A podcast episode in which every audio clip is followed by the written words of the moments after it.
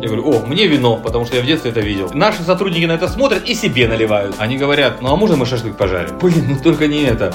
Привет! Это подкаст «Малыш на миллион» и его ведущие Саша Сутрамина и Катя Родионова. Наш подкаст о ресторанном бизнесе и сфере гастрономии. И, конечно, о людях. Подкаст устроен так. Мы зовем гостей из самых разных точек мира с разным бэкграундом и разными проектами. Проектами, которые нам очень нравятся. И все они открыто говорят о своем пути и сложностях на нем. Наш сегодняшний гость шире любых рамок, который пытаешься его поместить. Хотя можно коротко сказать винодел. Когда-то Павел Швец был одним из первых сомелье современной России и продавал дорогое бордо. Сегодня же бутылки вин Павел Швец пьют в самых классных ресторанах Москвы, Петербурга и других городов. А сам Павел строит какой-то прямо город-сад на своих виноградниках в районе Севастополя. Мы решили поговорить с Пашей о том, каково это начать делать биодинамическое в России и преуспеть, зачем ему медитации на виноградниках и почему в ресторане «Циклоп» нет мяса. Ну и о деньгах тоже, конечно, поговорим. Паш, привет!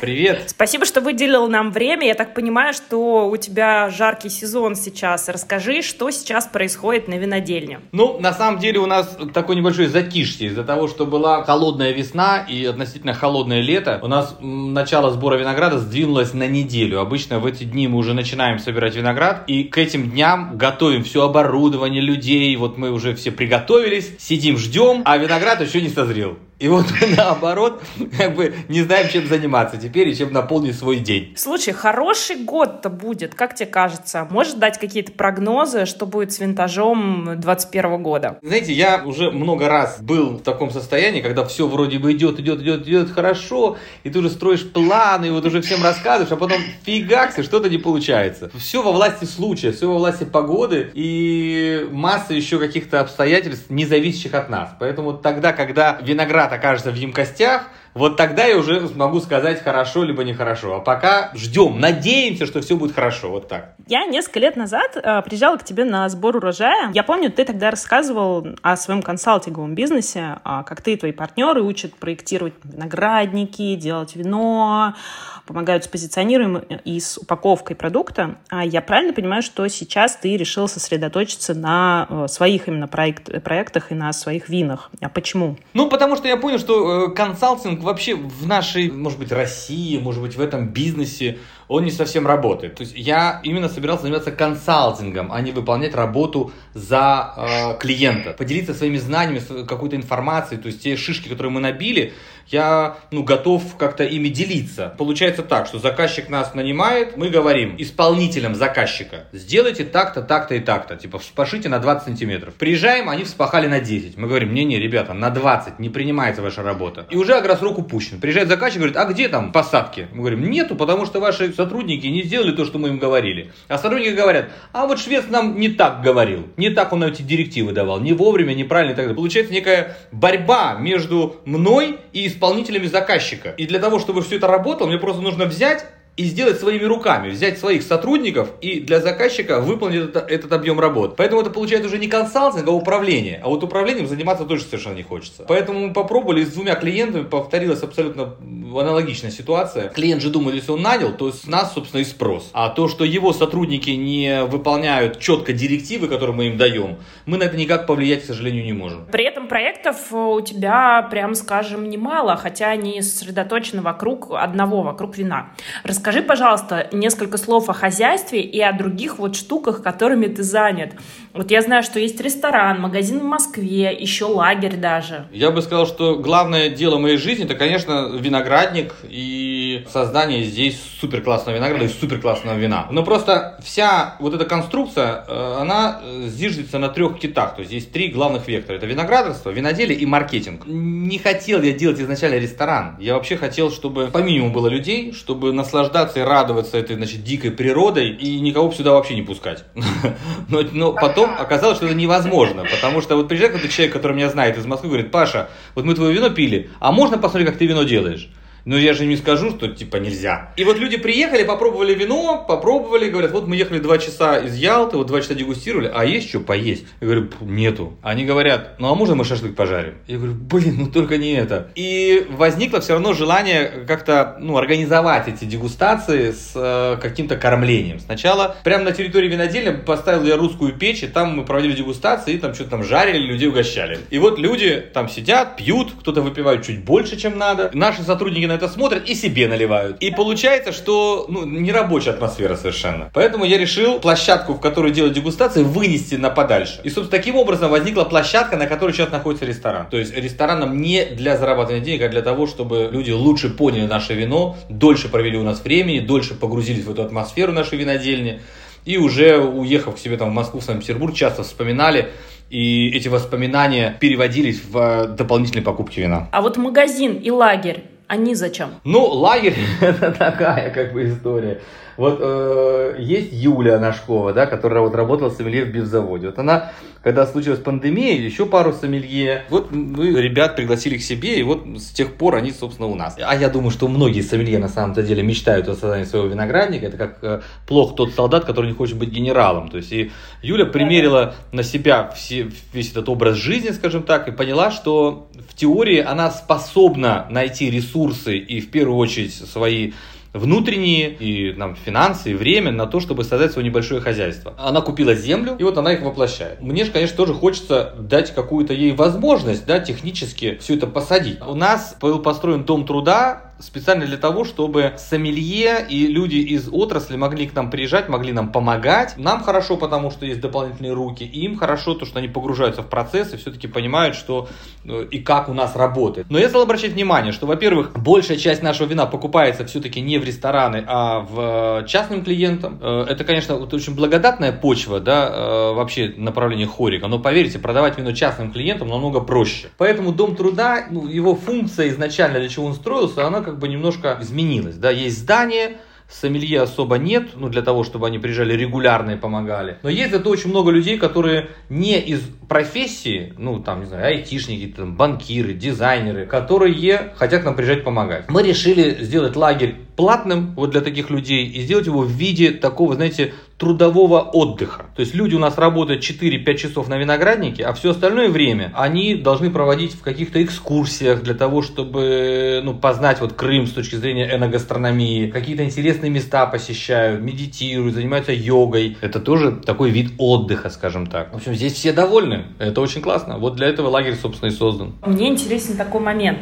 Ты когда понял, что вот это оно, хочу делать вино? Это был какой-то вот долгий процесс или вот раз тебя осенило? Продавал ты вино, работал сомелье, зарабатывал, я думаю, что немало. И потом вот что случилось? К земле, что ли, потянуло? Там было несколько факторов. Первое, я все-таки вырос в Севастополе. Нас посылали там собирать виноград еще будучи школьниками. Второе, мой папа занимался транспортировкой вин с винзавода на винзавод. Я вместе с ним в машине грузовика иногда бывал на разных винзаводах. И я видел все эти подвалы с раннего детства. Мне это очень как бы так, ну вот этот запах, знаете, эти бочки, такой таинственные подвалы.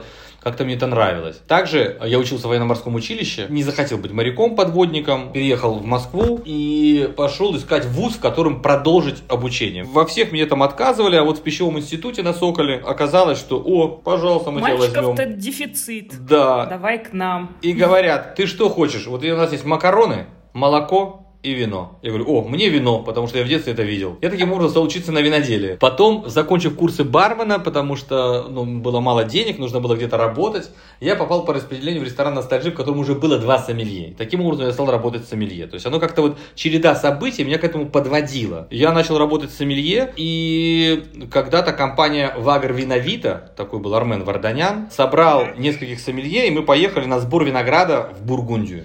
Это была моя первая поездка вообще за границу, и во Францию, и прямо в Бургундию, и на сбор винограда. И мне это так понравилось, я увидел, как э, просто вот в России, ну в Советском Союзе тогда, да, я видел предприятия большие, огромные какие-то чины, такие гигантские бочки, все это государственное и так далее. А за границей я увидел маленькие предприятия. Вот семейное хозяйство, у тебя там 3, 4, там 5 гектаров, минимум сотрудников. Люди э, здесь же живут, и здесь же у них производство в подвале. И мне эта модель просто так запала в душу, мне так понравилось, и мне показалось, что это прямо, ну, супер какое-то вот жизнь. Вот тогда у меня вот появилось желание свою жизнь как-то так устроить, чтобы жить на винограднике, предприятие семейное, нет никаких инвесторов, ты сам за все отвечаешь, сам работаешь на поле, э, и сам же делаешь вино, это и творчество, и физическая нагрузка, и всегда ты на свежем воздухе, и в жарком регионе, потому что в холодных виноград не растет. Ты всегда будешь как бы окружен какими-то людьми, которым интересно то, что ты делаешь, и есть аудитория покупателей на подобного рода продукцию, потому что, ну, вот, работая с сомелье, ты понимаешь, что есть вино и каким образом оно продается. То есть экономически это тоже будет некая стабильность. А, плюс еще наложилась вот эта ситуация, кризис 98 -го года, когда я увидел, как люди, работая, знаете, в разных отраслях, там, в банковской сфере, в тех профессиях, которые были модны на тот момент, в результате кризиса остались просто без ничего, с кучей долгов, которые они в течение всей своей жизни не смогут отдать. И я и тогда еще раз понял, что все-таки реальный сектор, когда у тебя что-то растет, когда ты зависишь только от природы, погоды и своего собственного труда, это очень независимая ни от каких кризисов конструкция и безопасная и очень удобная для меня лично. То есть я увидел, что это просто здорово и классно жить таким образом. Но, тем не менее, ты, ты видел в этом какую-то бизнес-перспективу? Или это была такая романтика скорее, с амбициями? Конечно, видел. Любая мода, любые э, вещи, которые созданы уже веками в Европе, переходят в Россию, ну и, собственно, и в Украину. Вот эта ниша небольшого э, винодельческого предприятия, она была абсолютно не занята ничем и никем. Не было таких предприятий вообще. И если за границей и во Франции все это разделено на кучу мелких собственников, а у нас это все огромные э, предприятия, которые были унаследованы из Советского Союза, а Советский Союз развалился, то, соответственно, все будущее за маленькими предприятиями. Я понимал, что я обречен на успех, делая правильно и хорошо вот подобного рода проект.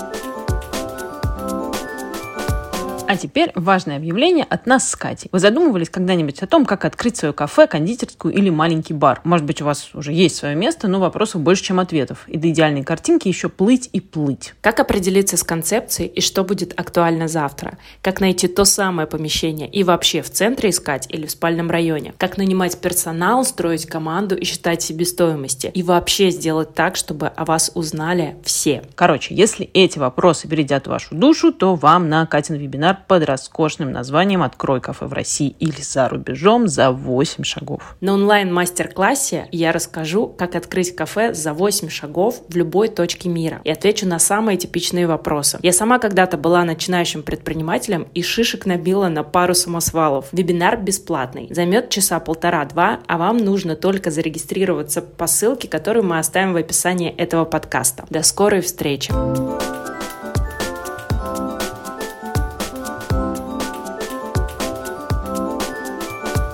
Слушай, очень интересно, как ты вообще учился делать вино. Но вот ты работал с сомелье, да, разбираешься в том, что хорошо, что плохо, но это же абсолютно не имеет отношения к натуральному виноградарству. И потом такой фигак и делай сам. А что делать-то? Ну вот землю купил и дальше чего? Разведка боем называется. Когда тебе не у кого спросить и негде взять эту информацию, тогда, ну что ты делаешь? Ты начинаешь читать какие-то книжки. Я покупал кучу разной литературы, у меня тоже штук 150 50, наверное, книг существует о виноделии, которые были написаны еще там в советское время. Все, что можно было, я купил и все это как бы постарался прочитать. Также я общался с какими-то местными здесь виноградарями и виноделами, как у них устроено. Также, э, вот если помните, не помните, с 2006 года по 2011 у меня была виноторговая компания, называлась она BioWine. Это была часть как бы моего замысла. Дело в том, что я понимал, что хозяйство у меня будет маленькое, мне придется делать, продавать вино дорого, а что продавать вино дорого, помимо высокого качества, должна быть еще индивидуальность. Вот высокое качество я добьюсь путем упорного труда, изучения технологии,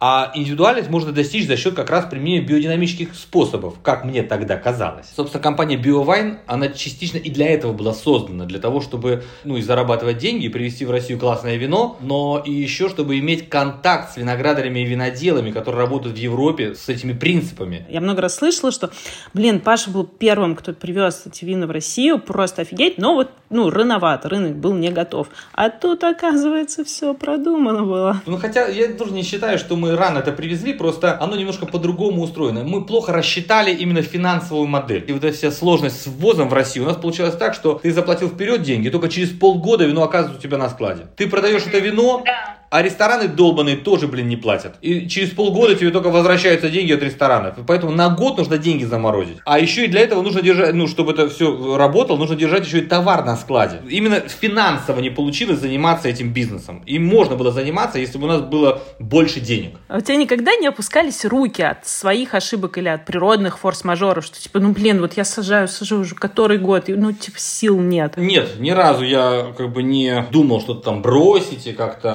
запереться и спрятаться до всего этого. Работа на ферме, скажем так, вообще с землей, она сильно меняет человека. Ты понимаешь, что ничего нельзя взять в кредит. Ты сначала должен вспахать поле, сначала должен посадить, а потом получить плоды. То есть ты сначала должен поработать, да, чтобы что-то получилось хорошо.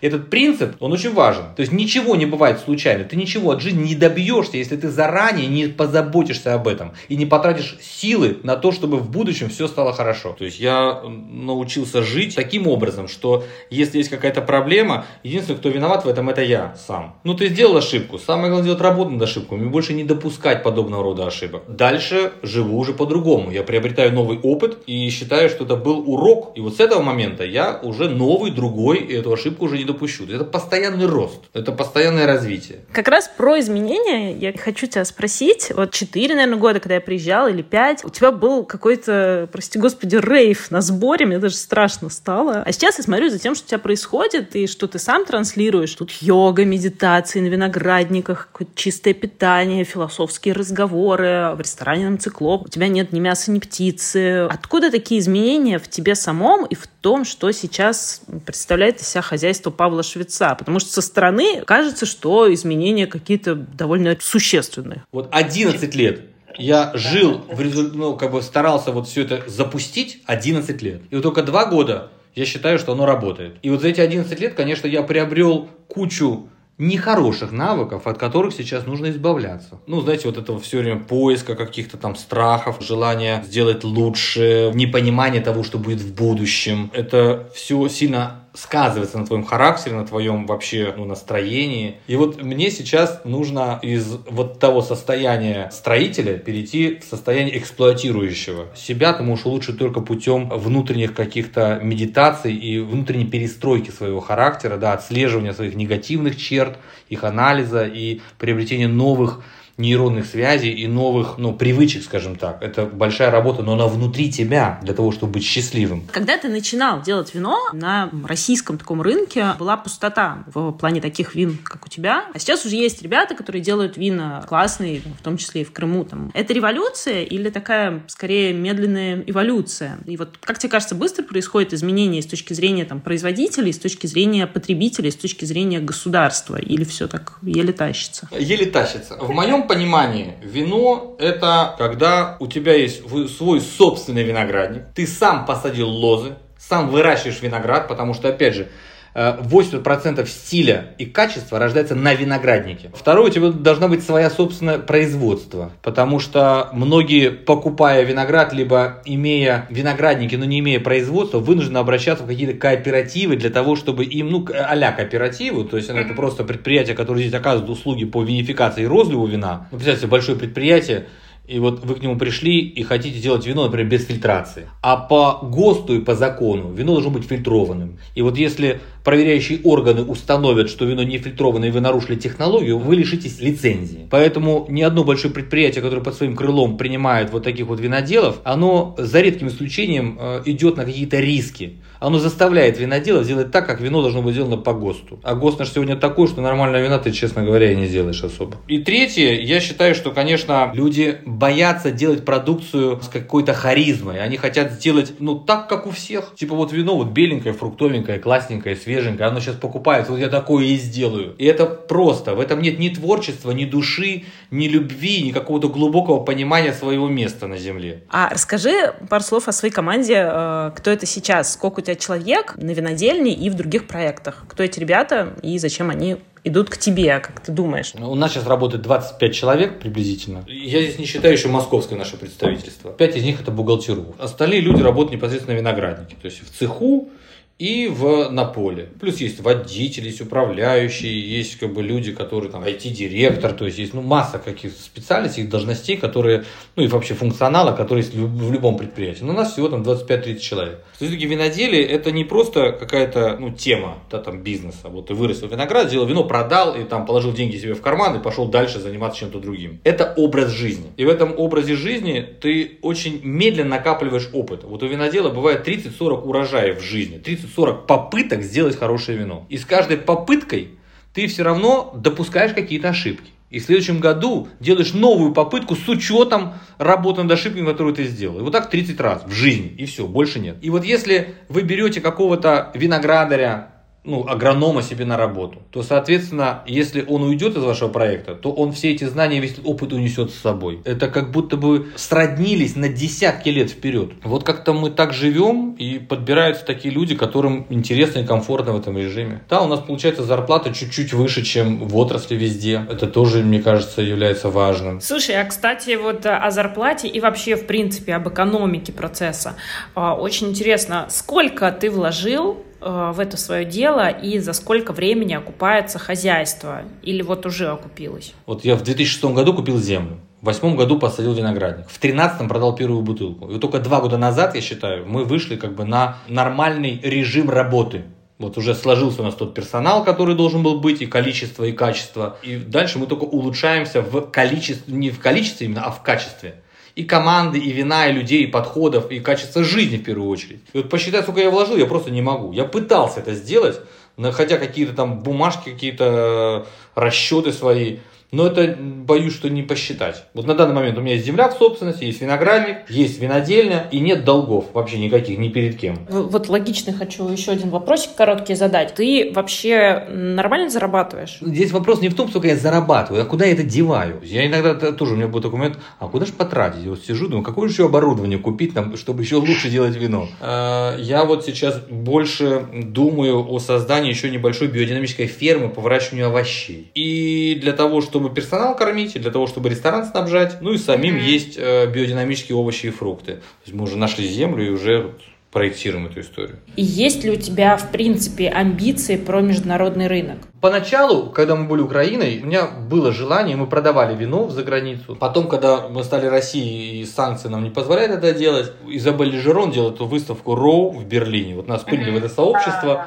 Мы послали туда вино, но Изабель говорит, что за несколько дней до выставки, говорит, блин, власти Германии сказали что если я вас пущу, вообще выставку закроют. Есть некий директ, ну, закон в, в Европе о том, что сельхозпродукция из Крыма и Севастополя даже не имеет права находиться на территории ЕС, не то что продаваться. Поэтому нас там нет и не будет в ближайшее время. Есть какие-то несправедливые вещи, которые нам неприятны, но, честно говоря, я понимаю, что вообще лучше продавать что-то, что ты делаешь, тут же, где ты производишь. Это намного проще, намного дешевле. Здесь меньше расходов на логистику, меньше тот же там экологический след и так далее. Мы не настолько крупное предприятие, чтобы об этом серьезно думать. Мы свои 50-60 тысяч бутылок и так продаем в России, и все прекрасно, все хорошо здесь. Дай совет э, тем, кто думает бросить большой город и заняться вином, виноделием на земле, но боится. Человек обычно боится каких-то э, лишений, которые ему придется пережить в результате подобного проекта. Но хочу вам сказать, что жизнь вокруг какой-то дикой природы – это намного более ценно, намного более гармонично и намного больше подходит человеку, чем жить в городе. И вот поменять качество жизни, отказаться от каких-то вещей, которые на самом деле навязал нам социум, это очень непросто. Но с этим вполне себе можно жить. Если все-таки заниматься каким-то сельским хозяйством, то самое главное нужно э, понимать глубинно для чего вам это. То есть не только в плане создания винодельческого предприятия, а вообще переезда из города в деревню. Это же такой дауншифтинг фактически. Но, кстати, вот у нас есть соседняя долина здесь, которую облюбовали вот такого рода люди, которые уезжают из города. Кто-то печет хлеб, кто-то делает сыр, кто-то делает какие-то хендмейды, кто-то собирает травы, кто-то что-то выращивает, какие-то овощи.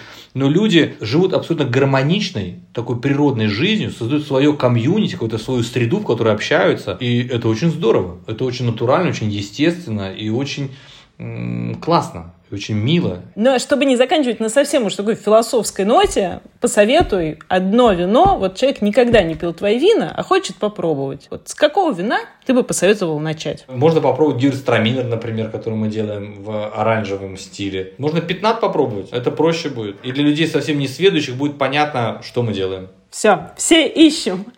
Паш, спасибо огроменное, реально очень крутой разговор. Спасибо, девочки, спасибо, Саша, спасибо, Катя. Спасибо, что были с нами. Пишите нам комментарии, подписывайтесь на, на наш подкаст в подкаст-приложениях на iOS и Android. Э, мы в Яндекс Музыке теперь есть. Ставьте нам оценки, следите за новостями у нас в телеграм-каналах и в наших социальных сетях. Нам очень-очень нужна ваша поддержка. Ссылки на инстаграм Павла, ресторан Циклоп и другие проекты будут будут в описании. И ссылки на нас тоже, ну как же без них. Пишите нам в личные сообщения. До скорых встреч!